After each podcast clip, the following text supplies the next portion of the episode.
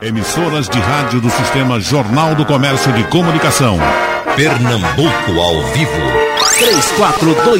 3421-3148. Rádio Jornal.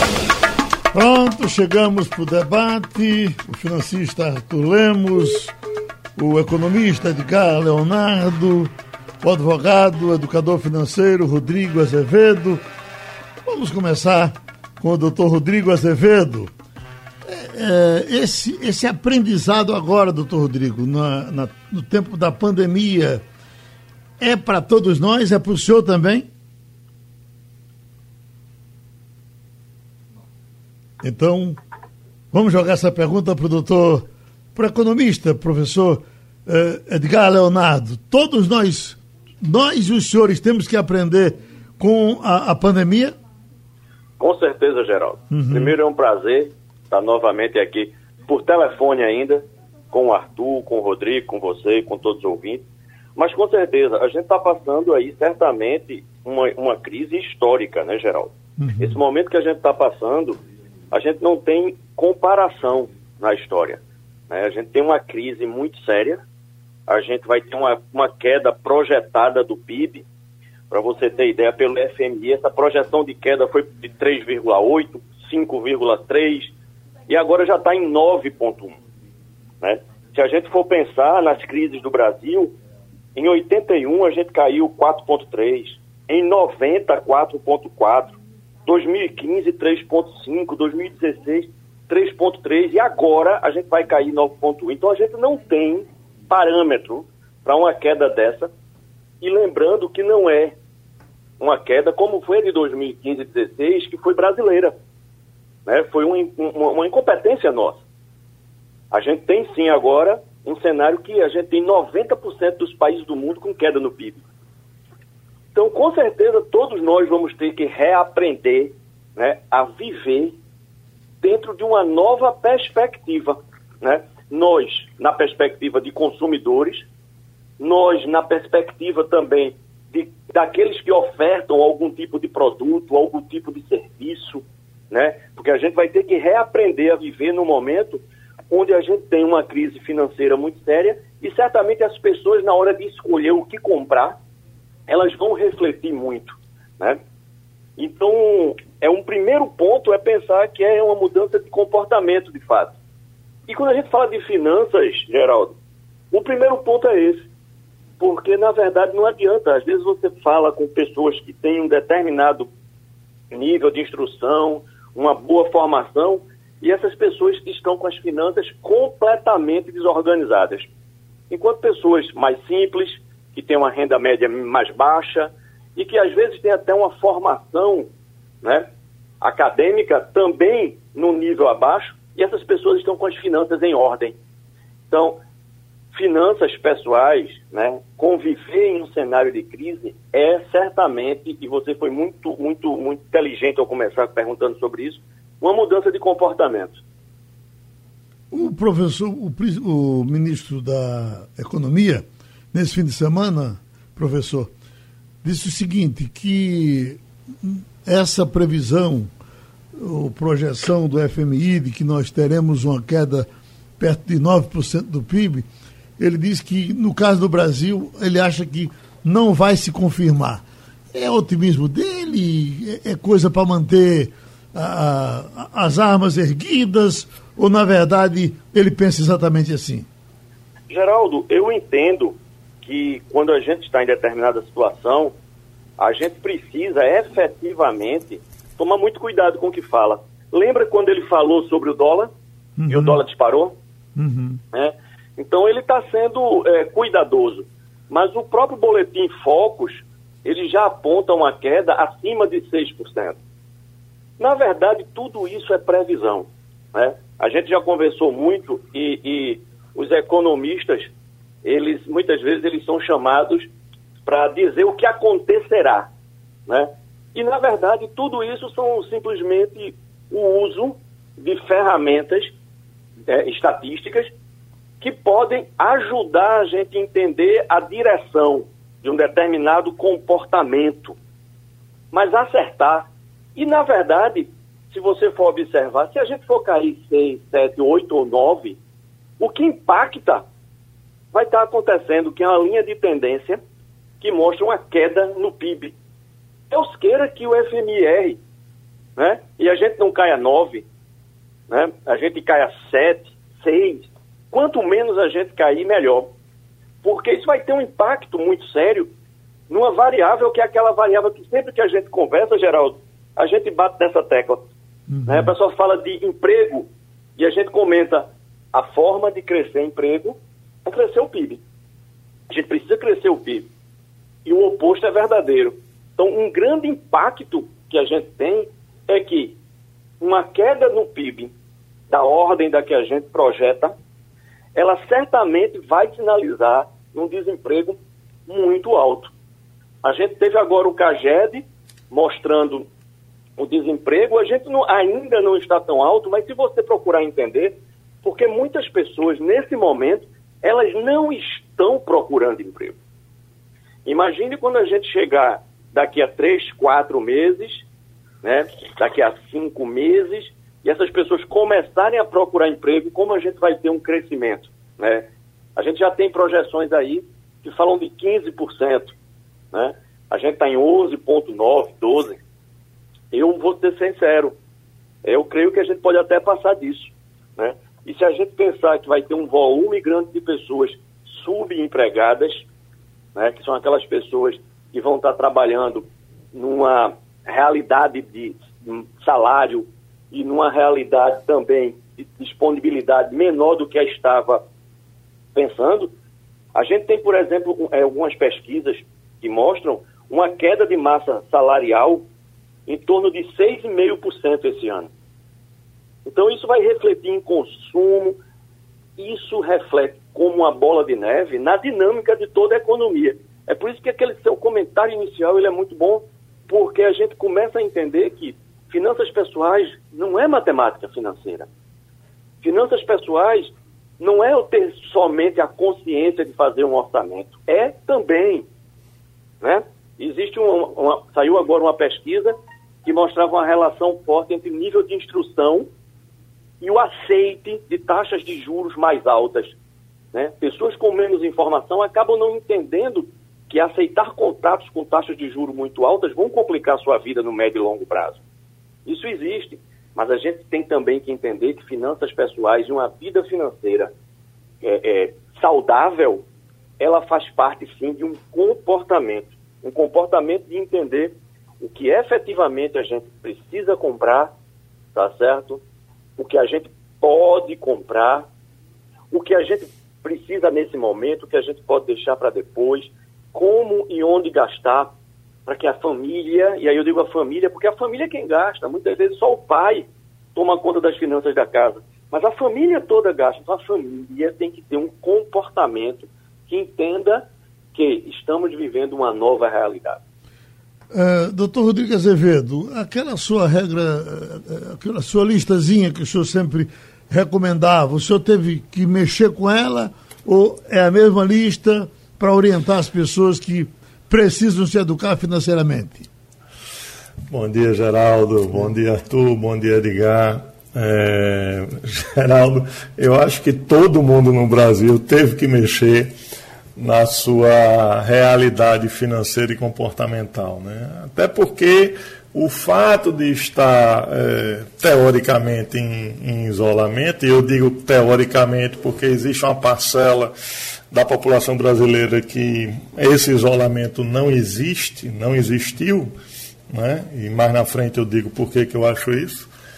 Mas o simples fato de você estar em isolamento, em casa, com sua família, né, já leva você a naturalmente ter uma despesa menor. Né? Então, você gasta menos por uma questão de realidade social você não tem mais as atividades na rua, pelo simples lazer, por exemplo. E também por uma questão de prioridade. Né? Tem muita gente no Brasil que está sem receber um único centavo. Né? É, os profissionais liberais, os profissionais autônomos, por exemplo, que dependiam do cliente no seu escritório em razão do seu trabalho efetivamente executado para receber algum, algum valor, né, esses estão sem receber um único centavo. Então, é, ou estão se endividando através da linha de crédito, ou estão usando a reserva que tinha. E aí, mais uma vez, a gente vê a importância da, da prudência, da, da educação financeira na vida das pessoas. Né? Guardar algum daquele que, daquilo que você percebe durante o mês. Né? Então, é, eu acredito que todo mundo teve que rever o seu comportamento e também a sua planilha. Né? Não a planilha do que gastou, mas a planilha do que irá gastar nos próximos 30 dias, por exemplo. Né? Sabe que eu tenho um amigo em, Caruaru que no ramo dele ele teve que continuar funcionando, porque é o ramo de combustível. E, ele me falei com ele semana passada, ele disse, olha, tá, a, a pior coisa da minha vida está sendo agora. O que está acontecendo? Se estou ganhando dinheiro e sem poder gastar, isso está me incomodando muito. Um cabra, um cabra desse tem jeito. Mas o pior é que ele não é único, entendeu? Ele não é um exemplo isolado.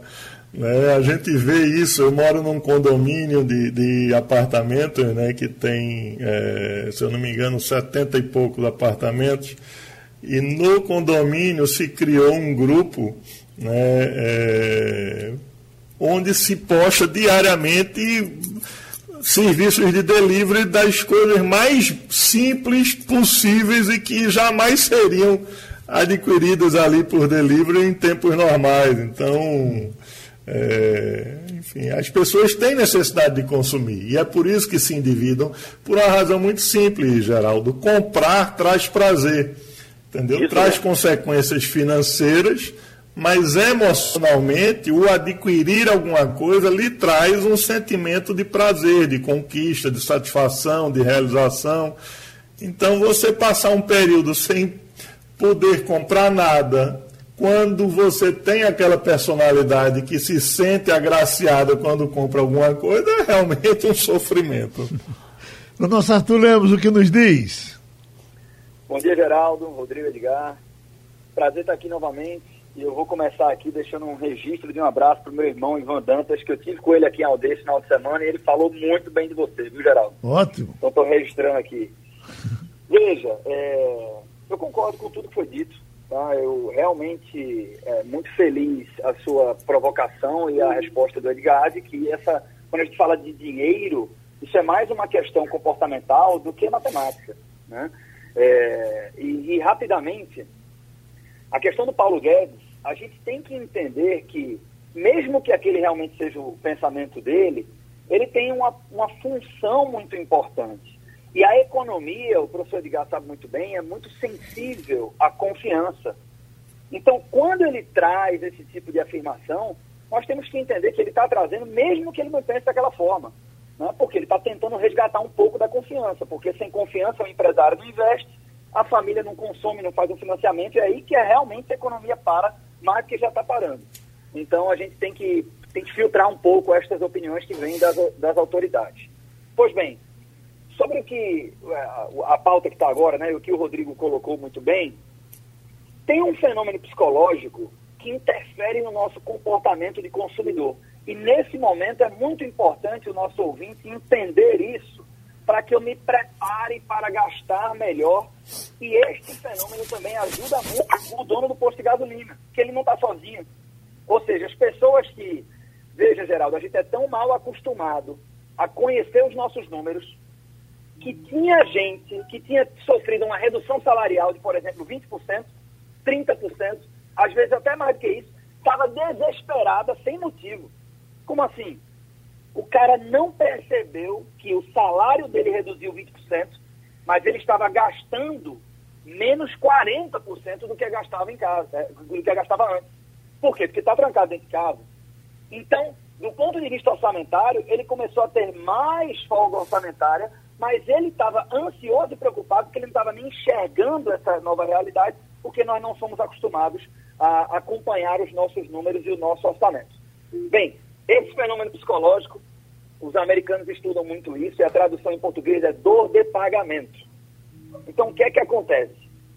quanto maior o desconforto para fazer um determinado, uma determinada compra, mais a gente reflete. Consequentemente, melhores são as nossas decisões de consumo. Por que, é que eu estou falando isso? Porque neste momento de pandemia, que a boa parte da população, eu concordo com o doutor Rodrigo, não é todo mundo que está isolado, mas parte de nós estamos, estamos aprendendo a usar mais serviços de aplicativo, fazer mais compras online com cartão de crédito, é, usar o aplicativo de transporte, mas não só ele, o de delivery, para pedir comida em restaurante. E todos, de, todos esses aplicativos reduzem essa dor de pagamento. Então, tem uma, tem uma enquete aí, que é, é, um embate clássico né, da educação financeira, que é o seguinte, porra, cartão de crédito é herói ou vilão? Se eu vou gastar a mesma coisa, não é melhor gastar no cartão de crédito, que eu vou ter mais conveniência, mais segurança, vou ganhar pontos, vou ter vantagens? Depende. Porque na prática existem estudos que mostram que a gente não gasta a mesma coisa. Isso é muito pertinente para o momento atual, Geraldo. É, e, e o teste, o ouvinte pode fazer assim que a gente estiver liberado para sair de casa coloque, imagine que você diz o seguinte, ah, por semana eu gasto mais ou menos 300 reais.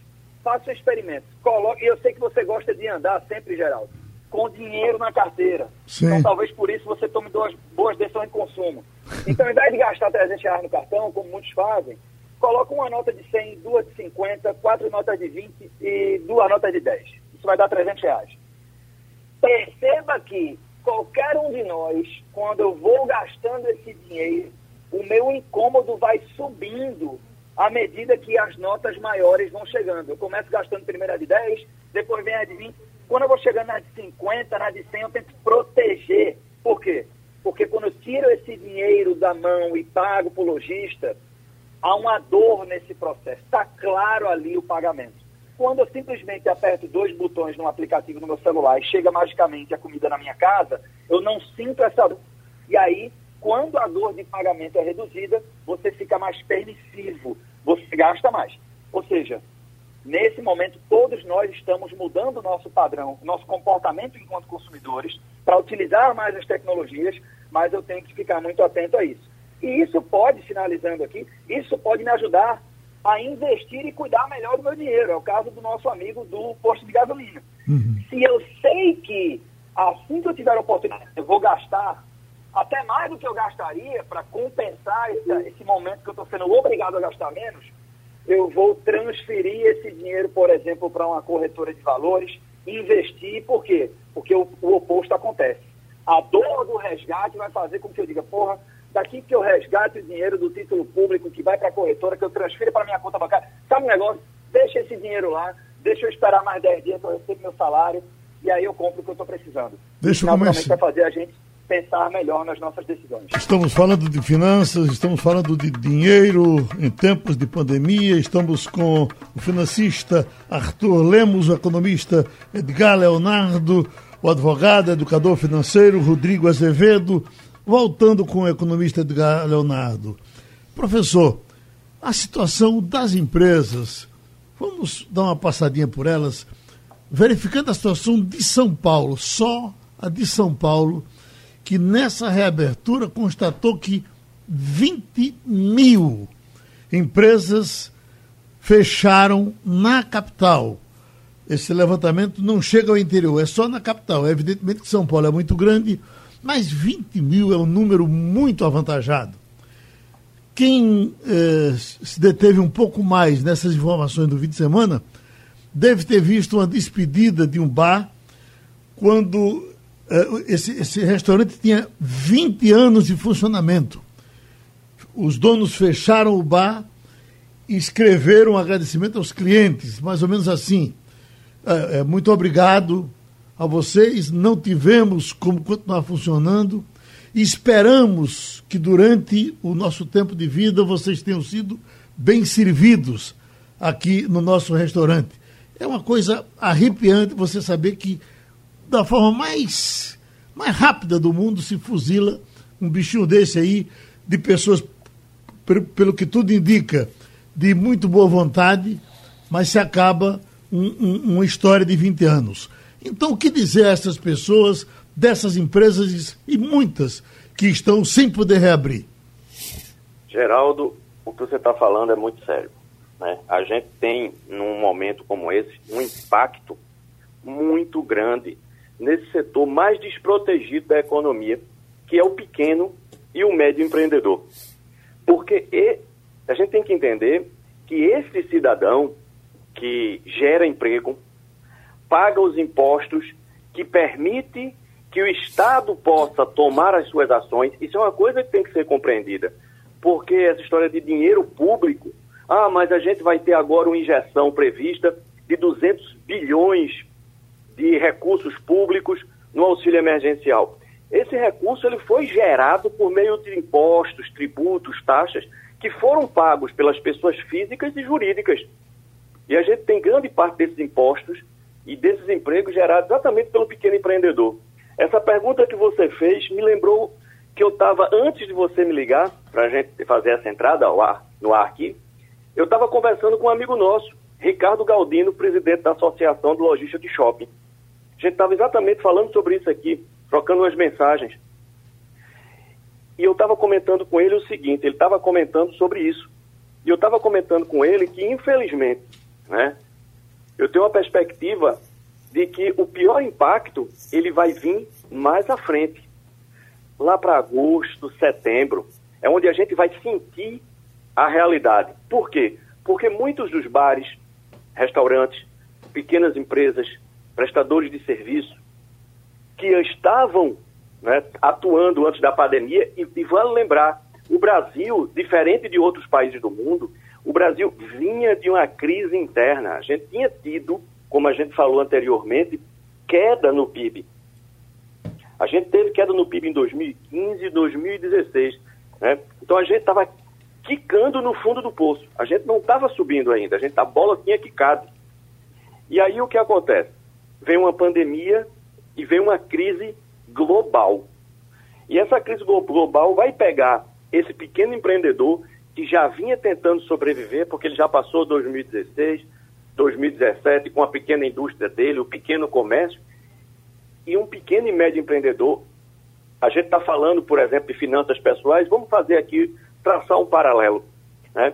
Esse pequeno empreendedor que já vinha de três, quatro anos numa situação muito difícil, esperando e acreditando em uma retomada, porque se a gente olhar os números exatamente do último trimestre do ano passado, a gente vai ver que havia uma tendência de crescimento.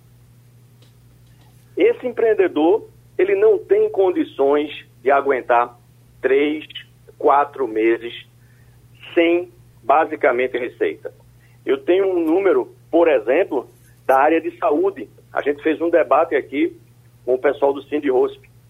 E eu tive conversando com um pessoal e eu, uma determinada empresa que trabalha com exames fazia nessa empresa uma média de 1.500 exames por mês. E na última conversa que eu tive com eles, eles tinham feito 87. Então imagine uma empresa que sai de 1.500, vamos chamar aí de vendas, para 87 vendas. Essa empresa tem um aluguel para pagar, ela tem conta de luz, conta de telefone, ela tem que pagar o salário dos funcionários. Ela aguenta um mês, dois meses, três meses, mas ela não vai ter a capacidade de ter um, um, um fluxo de caixa, de ter uma reserva de emergência, né? Que permita a ela sobreviver. Então, realmente, é, o, maior, o maior impacto vai vir exatamente desse pequeno empreendedor. O que a gente pode dizer para esse pequeno empreendedor, para esse médio empreendedor, que inclusive tem uma outra dificuldade, porque a gente está com uma taxa Selic que é a mais baixa da história. E aí pode parecer aos mais desavisados que esse médio empreendedor ele vai ao mercado financeiro e consegue obter crédito com facilidade a um juro muito baixo. Isso não ocorre na realidade. Está havendo um represamento. Por quê? Porque os bancos eles estão percebendo que pode haver uma quebradeira. Que as empresas não vão ter capacidade de pagar os créditos tomados. Então, isso está criando um problema exatamente nesse setor, que são as pequenas e médias empresas, porque as grandes empresas, as grandes corporações, elas têm mais capacidade de tomar empréstimo, porque elas têm como dar garantias reais. Mas imagine um pequeno comerciante, um pequeno restaurante, um bar, que é quem movimenta a economia da cidade, porque é quem gera emprego no subúrbio, gera emprego com sua pequena loja, com seu pequeno bar, com seu pequeno restaurante, né? Isso daí vai ter um impacto muito grande. É por isso que tem que ser muito bem tratado pelo poder público, né? Tentativas estão sendo feitas, criou-se, por exemplo, o BEM, que possibilitou uma redução da jornada de trabalho com a complementação de renda do trabalhador. Isso já é uma possibilidade de ajudar, mas ainda assim precisa ser mais alongado e precisa dar um jeito de fazer o crédito chegar. Mas, independentemente disso, eu diria que tem dois caminhos que precisam ser muito bem observados por esse empreendedor. Primeiro, é entender que é uma crise que todos estão passando. Então, não é só uma crise da empresa A, B ou C. Ele precisa trabalhar com muita criatividade, porque a gente continua consumindo. A gente mudou a forma de consumir. Se eu vendo um produto alimentício, talvez eu não vá mais consumir no restaurante, mas eu vou continuar me alimentando. Então eu vou no supermercado, então eu posso vender para lá. Talvez eu não possa ir no restaurante, mas eu posso receber em casa. Então toda essa criatividade somada a um planejamento financeiro muito bom. Uma consultoria que permita a ele, se ele não tem as competências, e a gente tem profissionais no mercado para isso, que possa fazer um planejamento financeiro muito bom e que possa renegociar eventuais dívidas, porque também existe, né, em todo cenário de dificuldade, existe oportunidade. Por exemplo, os bancos estão com medo de que não sejam pagos os créditos tomados. Então, se eventualmente ele tem condição de ter algum recurso que ele possa quitar um débito, talvez seja um bom momento porque os bancos certamente, os credores certamente vão aceitar para reduzir seu risco de crédito, quitar esses débitos eventuais com descontos importantes. Então, renegociar dívidas, renegociar com fornecedores, renegociar com locatários, né? Então, os locadores vão ter que renegociar com seus locatários. Então, é um momento para se ter muita calma, muita criatividade e um excelente planejamento financeiro para que a gente possa retomar a economia, se tudo der certo, e a gente já tem boas notícias, porque eu acho que a grande chave para tudo isso é a gente ter uma vacina que permita a gente retomar com uma, vamos dizer assim, uma normalidade de fato, né? E aí as últimas notícias têm sido bem positivas nesse, nessa, nessa perspectiva. E aí é, é, o Arthur falou uma coisa importante. Arthur falou sobre a gente tem uma expectativa positiva, né? Então, é exatamente, a economia precisa desse otimismo, precisa olhar para frente e dizer assim, olha, a gente vai ter uma vacina, existem notícias sobre uma possível vacina, isso vai permitir uma retomada, então isso vai permitir que empresários tomem crédito, que abram vagas de emprego, né? E que aí a, a economia comece a movimentar-se na direção positiva. Todas as previsões, elas mostram que em 2000 2021 ah, existe uma retomada na economia mundial.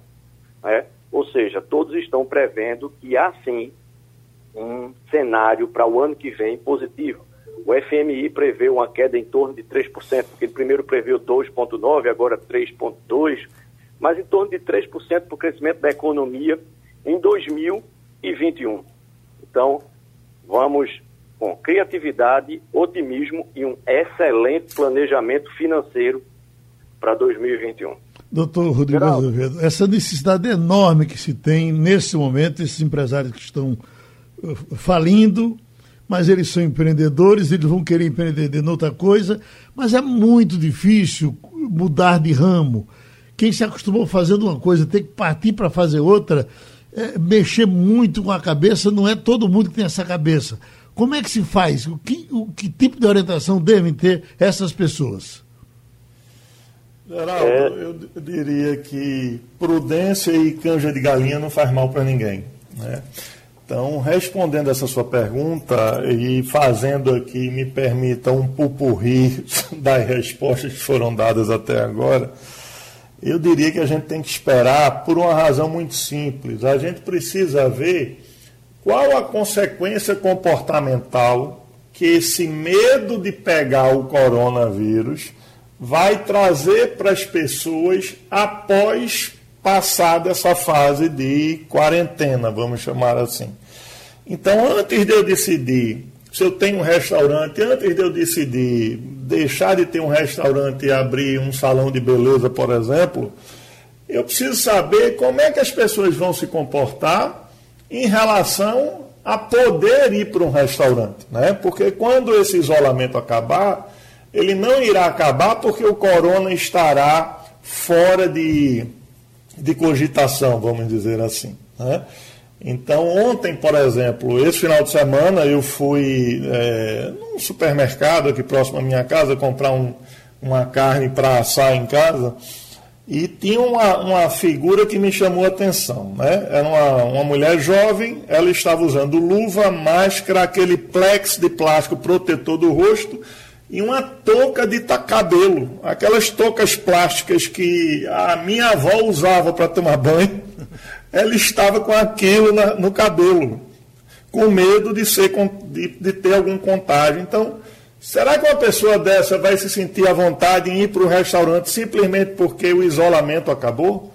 Né? Então, você vê quem mora em prédio, vê, você vai, abre a porta do elevador, se tiver uma, uma pessoa dentro, é, é comum as pessoas não quererem entrar ou não quererem compartilhar o espaço do elevador com outra pessoa.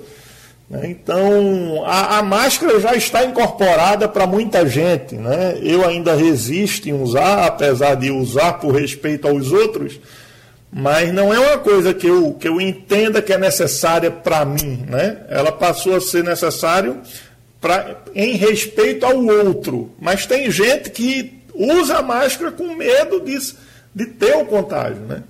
Então, qual a repercussão disso no comportamento? Né? Então, esses empresários que vivem do, do cliente no seu estabelecimento para consumir, eles vão precisar, vão estarão sujeitos à realidade que vai ser verificada após esse isolamento passar. Se as pessoas terão é, medo de ir lá consumir ou não, né? É, um outro ponto é a questão de crédito. Né? É, é, você falou de um restaurante de 20 anos. Ontem à noite eu assisti uma reportagem de um restaurante em São Paulo, que atende muito ao público do, de direito da USP, que existia há 47 anos. Mostrou um metro que entrou com 19 anos e trabalhou durante 40 anos no restaurante. E o restaurante anunciou que estavam fechando as portas e o público de consumidores se, juntar, se juntou para evitar que o restaurante feche. Aí você imagina uma pequena empresa dessa com 17 funcionários, passa quatro meses sem receber nada, e quando acaba a pandemia, ela fechou as portas e tem que indenizar 17 funcionários. Como é que isso é viabilizado? Né? Se fechou é porque está quebrada, né? Então, como é que vai indenizar essas pessoas? Como é que essas pessoas ficam? Né? Então, a repercussão é muito ampla. Eu acho que o otimismo, como o Arthur e o Edgar mencionou, é fundamental. Eu estava lendo uma, uma, pesquisa recente agora que mostra que mais de 50% das pessoas entrevistadas acreditam que no máximo em seis meses estarão com a sua condição financeira restabelecida ao que era antes disso tudo começar. Isso, assim, é, acontecendo ou não, isso é muito importante porque mostra que as pessoas estão otimistas com relação ao futuro. Muito pior seria se houvesse aí um, um quadro de terrorismo total, né, de, de completo pessimista. Então, eu acho que a gente precisa esperar e ver como as pessoas vão se comportar em sociedade na hora que puderem sair de casa. Parece que o nosso Arthur Lemos está pedindo a palavra, pois não? É para complementar isso aí, Geraldo. É, é, consensual, né? Ou seja, responde as duas perguntas, o que você perguntou para o doutor Edgar e para o doutor Rodrigo também, né? Tanto é útil para quem tem um negócio hoje, como aquele que precisa mudar de ramo, ter ou fazer um bom planejamento financeiro. O problema é que é, todo mundo concorda com isso, mas poucas pessoas sabem fazer isso como é que faz uma projeção do fluxo de caixa? Coisa que pode ser fundamental para muitos empresários é, e muitas empresas que estão aqui agora conectadas conosco. Por quê? Tem um camarada que já quebrou mas tem muita gente que não percebeu ainda, porque não tem planejamento financeiro nenhum, mas que esse cara corre um risco seríssimo de quebrar daqui a seis meses. E se ele enxergasse isso hoje, a probabilidade dele se salvar é muito maior do que esperar o problema chegar. E aí, é, tem um comentário importante aqui, eu concordo com tudo que foi dito. É evidente que tem gente que foi acometida pela crise de tal maneira que, porra, o cara passa quatro meses sem vender nada, com custo ali, mesmo que reduz, etc. Esse camarada vai quebrar. Mas, ah, vamos lembrar que tem restaurantes que quebraram e restaurantes que não que quebraram. De novo, evidente que o que aconteceu é trágico. Mas eu vou colocar apenas um comentário adicional. Imagine que a gente tem duas padarias, que as duas padarias faturam 10 mil reais por mês, na média. Depois de um ano, a situação financeira das duas padarias pode e provavelmente será muito diferente. Por quê? A gestão financeira, o que é que eu faço com o dinheiro? Né? Eu, eu retiro tudo para os sócios, eu reinvisto, abro uma, fortaleço o caixa. Tem uma infinidade de coisas a serem feitas. Quem é que determina o que acontece na gestão financeira da empresa? A gestão. E a gestão é feita por pessoas. O empresário brasileiro, por que, que eu estou falando isso? Porque a boa gestão, de certa forma, está sendo recompensada agora. Quem não tinha nenhuma, entre aspas, reserva financeira do ponto de vista jurídico, está sofrendo muito mais do que o camarada que tinha. E aí entra no cerne do problema, que é o mesmo problema da gente não saber fazer planejamento financeiro. É, é, é, planejamento financeiro, Geraldo. A, empreendedorismo foi se tornar uma coisa meio sexy, meio sedutora, né? E a gente adora aquela história da jornada do herói.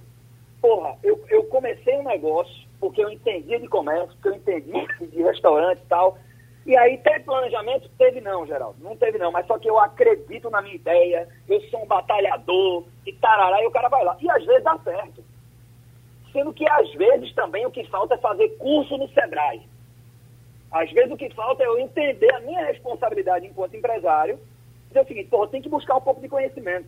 Então tem negócios que por obrigação o cara não, ele não está trabalhando tanto quanto antes, até porque o negócio não está funcionando no mesmo ritmo que antes. Às vezes é uma oportunidade, e eu estou mencionando o Sebrae, porque eu já fui consultor do Sebrae, é uma instituição séria que todos nós conhecemos, que tem muita coisa gratuita. Tenta fazer um curso online. Porra, mas eu nunca fiz. Faz um esforço, porra, para você entender como é que faz a projeção de um fluxo de caixa, um planejamento financeiro, inclusive a um custo acessível, às vezes gratuito, porque o que o doutor Edgar falou, eu concordo com ele, mas tenho também que reconhecer que nem todo mundo, sobretudo nesse momento, tem caixa para contratar um bom consultor para fazer um bom planejamento financeiro. Então, eu não tenho que virar especialista, eu não tenho que virar consultor financeiro, mas o mínimo de conhecimento da gestão financeira vai fazer bem a todo mundo, seja no negócio atual, seja num próximo ramo, numa outra atividade. Com o doutor Rodrigo Azevedo, porque na minha cabeça a crise correu atrás dele. Ele se transferiu daqui para o Canadá, no Canadá teve a ideia de fazer uma empresa de intercâmbio, voltou para o Brasil e na hora de começar uma coisa que sem dúvida estava dando certo, a coisa do intercâmbio, veio essa complicação, intercâmbio envolve avião, intercâmbio envolve a troca de um país para o outro, é uma espécie de turismo diferente e ele então entrou nessa complicação. Ao mesmo tempo, doutor Rodrigo, que maconha lá no Canadá começou a dar dinheiro. Eu, eu estava vendo ontem, o senhor deu até alguns flashes de lá para cá para a gente sobre maconha que as pessoas não estavam querendo, mas agora a maconha está dando certo lá. Evidentemente o senhor não vai querer trocar seu negócio por vender maconha. Mas está continuando com o intercâmbio?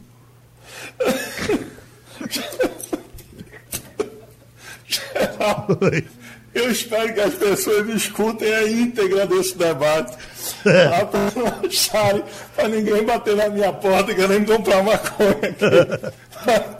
Mas, é, o, o, a atividade de intercâmbio ela enfrenta uma, uma dificuldade maior, né? que é a quarentena internacional. Né? Os países estão em quarentena. Então, além da gente depender da vontade do brasileiro né, querer enfrentar um avião, uma viagem, ir para um outro ambiente, uma outra cultura, a gente depende também da vontade do país de destino querer receber o estrangeiro. Né? Então a gente vive um momento de que está avançando, né? alguns países já estão abrindo, o Canadá já abre a fronteira agora em julho.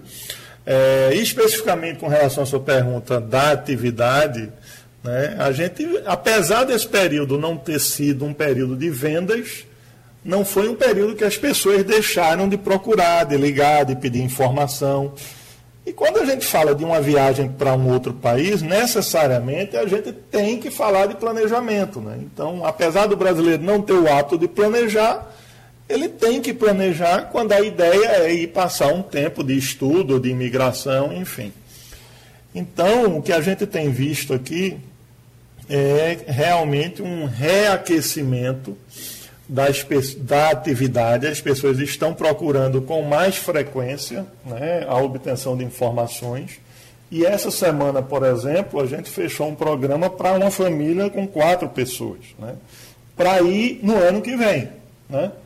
É, nesse período não adianta é, pensar em ir para outro país, porque quando chegar lá você tem que passar uma quarentena de 15 dias. Então é difícil você ter alguém que queira submeter a isso tem que esperar um pouco realmente, mas planejar a partir de agora sim, porque um ano de antecedência é um tempo maravilhoso para você planejar um período fora.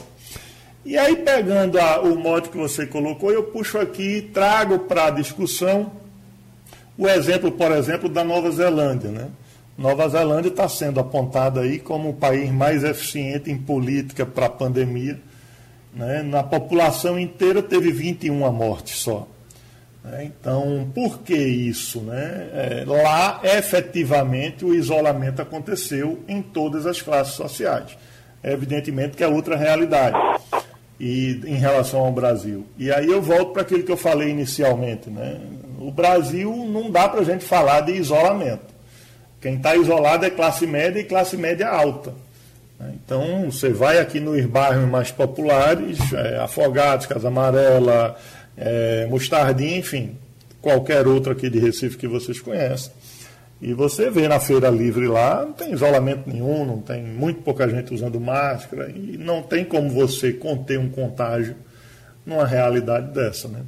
O então, professor... É por isso que eu falo, uhum. muito mais importante que a natureza do negócio, é preciso a gente ver qual vai ser o comportamento da sociedade em relação à natureza daquele negócio.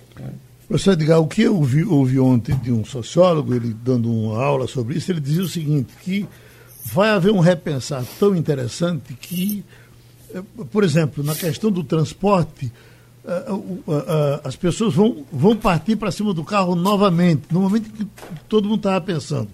E usar o transporte público e deixar o carro particular, agora as pessoas vão querer viajar sós, vão querer fazer turismo nos próprios carros, e o carro pode sim voltar a, a, a ser os sonhos, sim, acho que nunca deixou de ser, mas com o, o sonho de ter o carro vai ficar mais forte ainda a partir de agora. Eu lhe pergunto, o carro pode deixar de ser o pior negócio do mundo?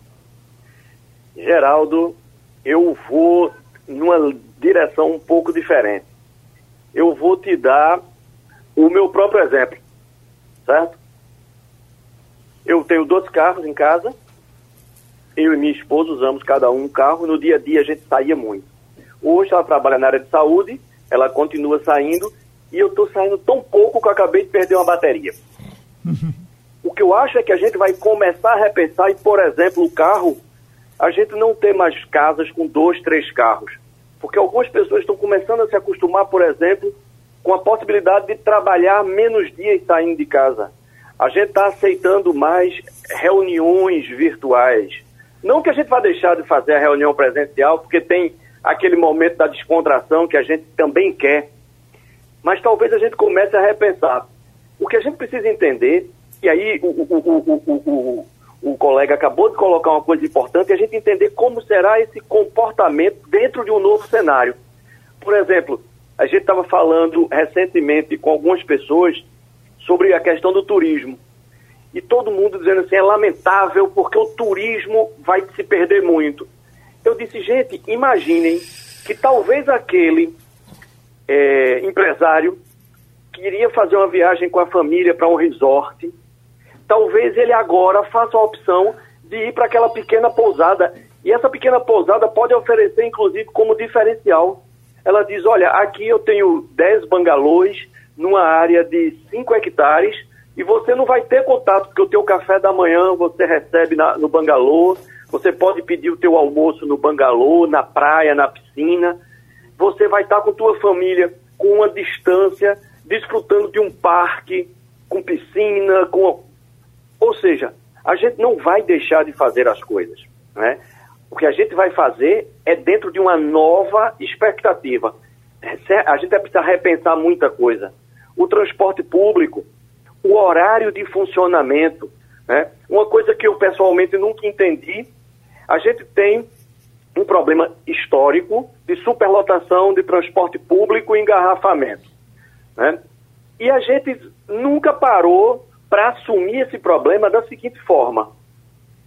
Primeiro, as pessoas só vão trocar o seu carro, o conforto do seu carro, quando elas sentiam transporte com segurança, quando elas sentiam transporte com conforto. Ou o carro, a moto, sempre vai ser o sonho de consumo de quem anda no transporte público.